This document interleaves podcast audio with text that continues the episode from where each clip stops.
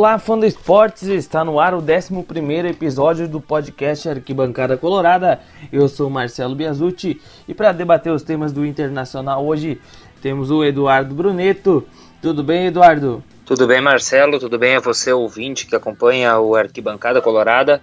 Estamos aí para mais um episódio muito polêmico, mas que a gente conta com a colaboração e com a paciência de vocês para mais uma conversa sobre o Internacional.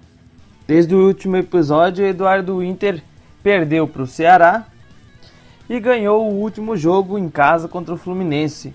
Mas nenhuma das duas partidas foi de encher os olhos. Não, nenhuma das duas. Uh, inclusive, eu acho que se encheu os olhos foram de lágrimas, né? De vontade de chorar. Inclusive, aconteceu comigo assistindo o jogo contra o Ceará um time totalmente desmotivado, um time totalmente incompetente, um time totalmente perdido em campo e que está buscando uma vaga na Libertadores, que na realidade essa vaga na Libertadores vai chegar para o Internacional, acredito eu, o Inter vai conseguir se classificar na pré-Libertadores muito pela incompetência dos outros times. A gente vê o São Paulo, o Corinthians, o Bahia, são times que estão fazendo uma força enorme para não estar na Libertadores. O São Paulo, de seis pontos em casa, não fez nenhum. O Bahia, de dez jogos, venceu apenas um. O Corinthians passou um jejum aí de 10 jogos, também venceu apenas um. Então é um nivelamento por baixo. E o Internacional contra o Ceará foi um desastre. O Internacional que foi num esquema lá o Dair Hellman com três volantes, da Alessandro jogando na ponta, remeteu totalmente ao Inter que jogava com o Odair Hellman pior dos seus momentos, né? Logo depois, durante os jogos contra o Flamengo e contra o Atlético Paranaense, também depois da queda para o Atlético Paranaense na Copa do Brasil. Então se mostrou um time incompetente, um time fraco, um time previsível. Patrick invertendo posições com William Potker, com D'Alessandro, mas que não surtaram efeito. E o Internacional conseguiu perder para um time fraquíssimo do Ceará. Aliás, o Inter que é campeão em perder para o Adilson Batista. O ano passado o Internacional conseguiu fazer a proeza de perder para o América Mineiro, rebaixado com o técnico Adilson Batista, esse ano o Internacional consegue novamente perder para o Adilson Batista, consegue novamente fazer vergonha fora dos seus domínios contra esse treinador. Eduardo, a gente tem bastante assunto e, e vamos tentar fazer em pouco tempo, para não cansar o pessoal que está ouvindo em casa. Mas recentemente o D'Alessandro anunciou a lista de convocados para o lance de craque e ele deu um um possível spoiler do técnico do Inter na próxima temporada? É, o D'Alessandro ele soltou a lista de convidados do lance de craque, que é costumeiro, um jogo beneficente aos fins de ano.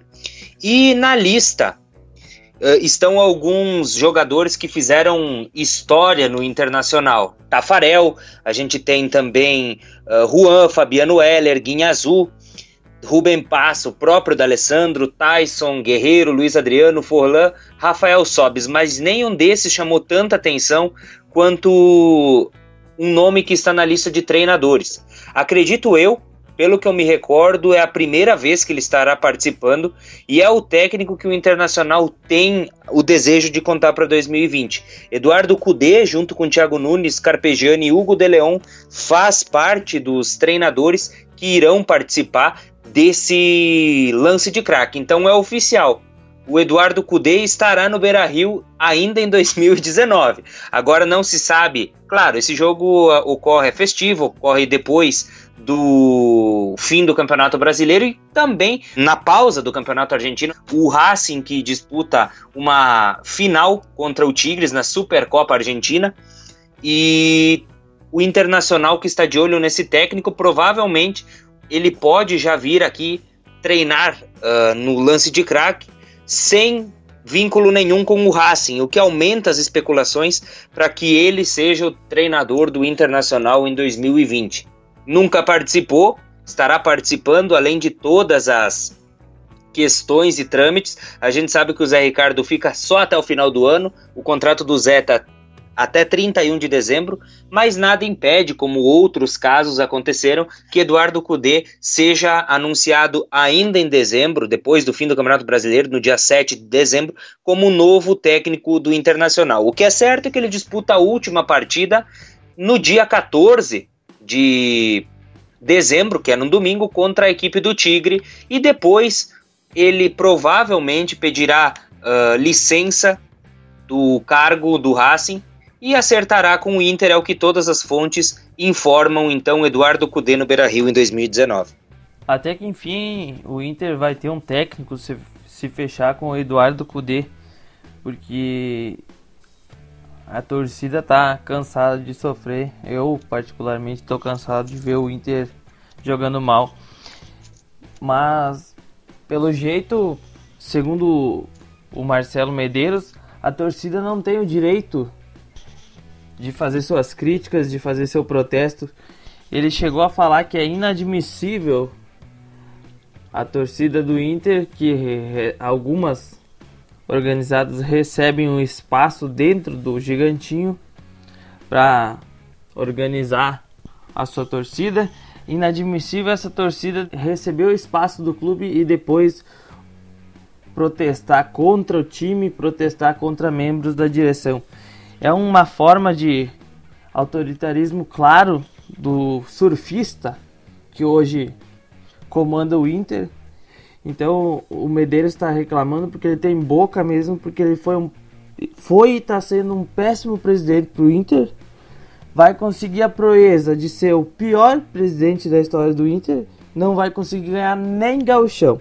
É, e esses dados são relevantes. Ele que está na quarta hum, ano que vem estará no seu quarto ano de mandato do Inter. O Marcelo Medeiros, que eu acredito que a torcida colorada, assim como eu, não tem memória curta. Ele foi diretor de Giovanni Luigi, né? Então ele participou das contratações de Giovanni Luigi, contratações péssimas. A torcida colorada tinha muito muito pensamento negativo, muita depreciação na figura do Marcelo Medeiros. Tanto é que em 2014, na eleição, o Vitório Pífero ganhou de lavada, ganhou com mais de 90% das, dos votos válidos dos sócios.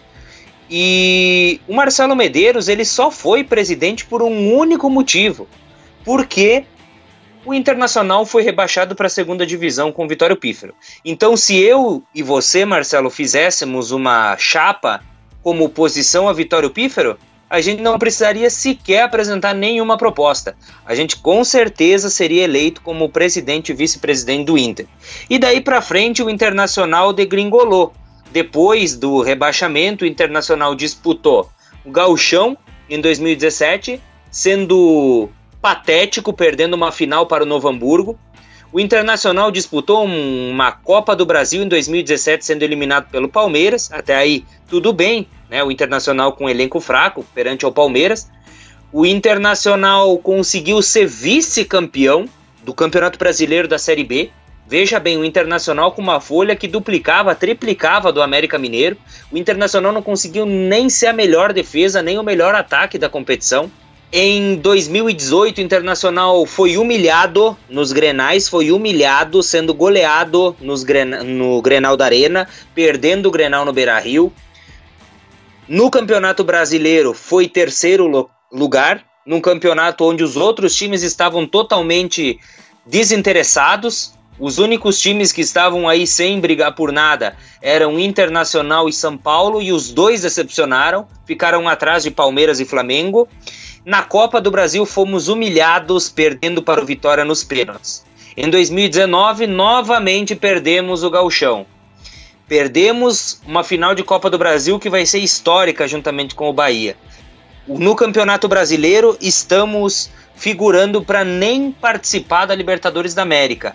E na Libertadores perdemos para o Flamengo, até aí tudo bem. Então Marcelo Medeiros vai passar se não ganhar absolutamente nada o ano que vem, ele vai ser mais pífio e mais patético do que o Vitório Pífero, porque até Vitório Pífero conseguiu ser campeão. Então, Marcelo Medeiros, você pode reclamar, Marcelo Medeiros, dessa preparação que você tem com esses seus jogadores, jogadores péssimos, uma comissão técnica, treinadores que você contratou todos, sem exceção até agora, péssimos, incluindo Dair Helman, incluindo Zé Ricardo, incluindo Antônio Carlos Guto Ferreira, péssimos. Jogadores, como eu disse, fora. O Internacional contratou mais 50 jogadores que 40 são piada. A direção, então, esse Roberto Melo, piada. Então, quem tem que fazer uma reflexão, quem tem que pensar um pouco é você. Você não pode, de jeito nenhum, cobrar a torcida. A torcida é o maior bem que o Internacional tem, junto com seus títulos. Então você tem que olhar para dentro de si mesmo e ver que o problema não é a torcida, não é como a torcida protesta. O problema é você e a capacidade que você tem de escolher pessoas pífias, pessoas patéticas, pessoas fracas e incompetentes para formar a direção de futebol, a comissão técnica e o elenco de jogadores. Essa é a minha opinião sobre Marcelo Medeiros. E uma das pessoas patéticas que tu citaste, Eduardo, para mim é o Zé Ricardo. Eu não suporto, não consigo ligar a televisão e ver esse cara treinando o Inter. Eu acho que ele, ele tem que agradecer a Deus todos os dias por ter o amigo dele, Caetano, dentro do Inter. E eu quero fazer uma crítica ao Zé Ricardo. Eu disse que não ia fazer críticas ao trabalho dele, porque ele veio treinar o Inter nem 60 dias, mas eu vou fazer uma crítica a uma escolha que ele fez de colocar o Rafael Sobis faltando um minuto para terminar o jogo. O Rafael Sobis, quando ele veio para o Inter, eu comentei que não, não enxergava onde ele poderia render no esquema do Odair. E por mais que ele tenha limitações devido à sua idade e mobilidade, eu não faria nunca isso com ele porque ele é um ídolo do Inter. Então o Zé Ricardo, ele, eu acho que ele não conhece tanto a história do Inter, porque ele caiu de paraquedas no Beira-Rio, mas ele alguém tem que falar para ele que o Rafael Sobis tem duas Libertadores e gols importantes nas finais. E que não se faz isso nem com um garoto da base, colocar ele faltando um minuto. Muito menos com o ídolo do Inter. Mas feito as, as nossas críticas, Vamos projetar os próximos jogos, o, o próximo jogo em especial, que é o confronto contra o Corinthians. O Inter hoje está empatado com o Corinthians com 49 pontos, o Inter na sétima colocação e o Corinthians na oitava.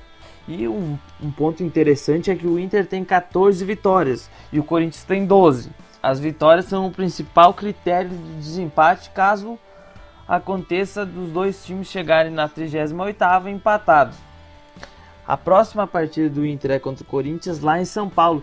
E o Inter nunca ganhou do Corinthians lá, né, Eduardo?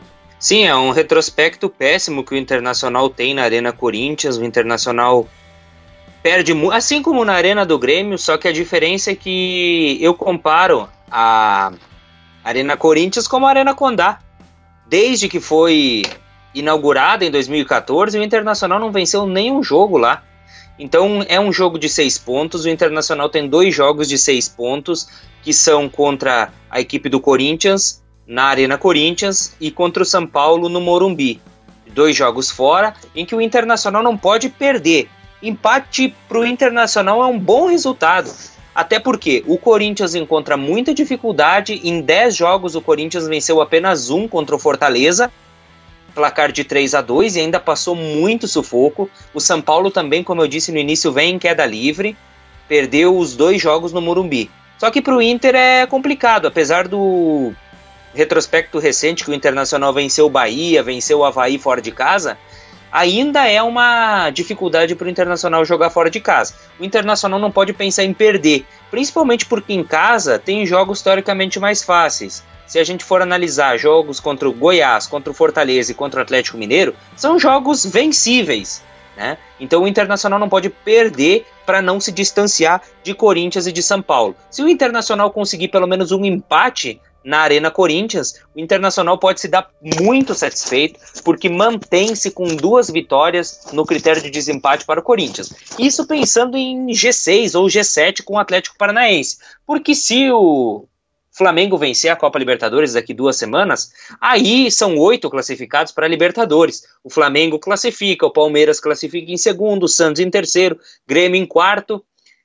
A, abre o quarto lugar, passa a ser o quinto lugar com vaga direta, então seria, no caso, São Paulo, e duas vagas para o G6, que seria o sexto lugar, o Atlético Paranaense, que vai abrir mais uma vaga para sétimo e oitavo. Então, Internacional e Corinthians também estariam na Libertadores dessa forma pelo G6, né, na pré-Libertadores.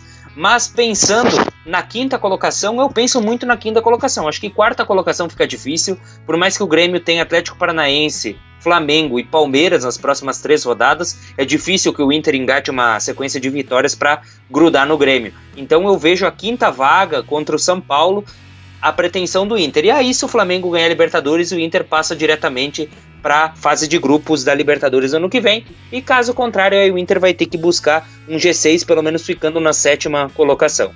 Como tu falaste no início, Eduardo, eu enxergo o Campeonato Brasileiro como mais uma desistência, uma queda de rendimento, uma o auge, por exemplo, do Bahia, o auge do São Paulo e o Corinthians que vem no campeonato até de certo ponto no início foi regular, praticando um futebol parecido com o do Inter, time sofrível de assistir, mas que São Paulo, Corinthians e Bahia estão fazendo uma força, inclusive o Inter, para não se classificar. O Inter de... eu vou repetir aqui, o Inter na primeira rodada poupou todos os titulares Acho que acredito que só o Marcelo Lomba jogou aquela partida contra a Chapecoense. O Inter que poupou nas vésperas das Copas e agora está colhendo os frutos por ter poupado. O Inter, como você disse, pode conseguir a quinta vaga e a classificação direta se o Flamengo for campeão da Libertadores.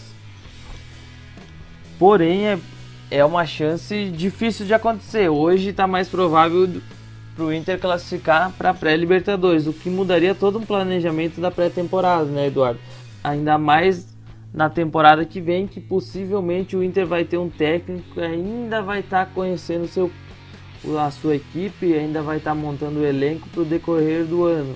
Sim, e a gente tem que analisar que tudo depende do Flamengo, né? Se o Flamengo conseguir vencer a Copa Libertadores, o quinto lugar vai para a Libertadores diretamente. Daí independe se for o Atlético Paranaense estiver aí no meio, porque já está classificado, então é café com leite, a vaga dele repassa aos outros. Então o Internacional, a briga do Internacional é com Corinthians e São Paulo exclusivamente. Então o Internacional tem esses dois jogos fora de casa em que o Internacional está proibido de perder. É difícil? É difícil. O Internacional vai jogar contra um Corinthians lá, e a gente sabe como é que é o estilo de jogo do Corinthians é um time que ataca pouco, mas quando vai, leva perigo. Geralmente as vitórias são por 1 a 0, 2 a 1, placares magros, mas é a cara do Corinthians. E o São Paulo, a gente tem que ver qual São Paulo Internacional vai pegar. Se vai jogar com um São Paulo que venceu alguns jogos bem aí com o Fernando Diniz, né? Ou se vai ser esse São Paulo que jogou contra o Atlético Paranaense, esse São Paulo que jogou contra o Fluminense. Se a gente pegar um São Paulo que jogou contra o Atlético Mineiro, que jogou contra a Chapecoense, que jogou contra o Corinthians, aí dificulta para o Internacional. Agora a gente tem que analisar aqui São Paulo, mas a gente não pode se preocupar com São Paulo e Corinthians. A gente tem que se preocupar com o Internacional, com a escalação do Internacional. O Internacional vai ter duas semanas cheias para trabalhar. Tem essa semana cheia em que o Zé Ricardo vai poder trabalhar pensar o melhor estilo de jogo para jogar contra a equipe do Corinthians lá. Volta, descansa, tem mais uma semana livre que o Internacional terá para pegar a equipe do Fortaleza. Então, tempo tem, o Zé Ricardo vai ter que organizar suas ideias, vai ter que montar a melhor estratégia de jogo muitas reclamações, muitas vaias a gente viu pro Wendel, muitas vaias a gente viu pro Potker até fazer os dois gols. Mas na realidade são os três jogadores que eu vejo que estão em queda livre no Inter: o Patrick, o Wendel e o William Potker, apesar dos gols. Então o Zé Ricardo tem que pensar muito bem nisso. Se vai manter, acredito que vai, porque venceu, se perdeu do Ceará tomando um arrodeão, como se fala aqui, e não mudou, não vai ser vencendo contra o Fluminense que vai mudar para o jogo contra o Corinthians. Então, provavelmente o time vai ser o mesmo, a única dúvida se dá pelo, pela saída do Guerreiro que estará com a seleção peruana. Então a gente não sabe se entra o Sobe, se entra o Guilherme Parede, fica um ataque mais móvel.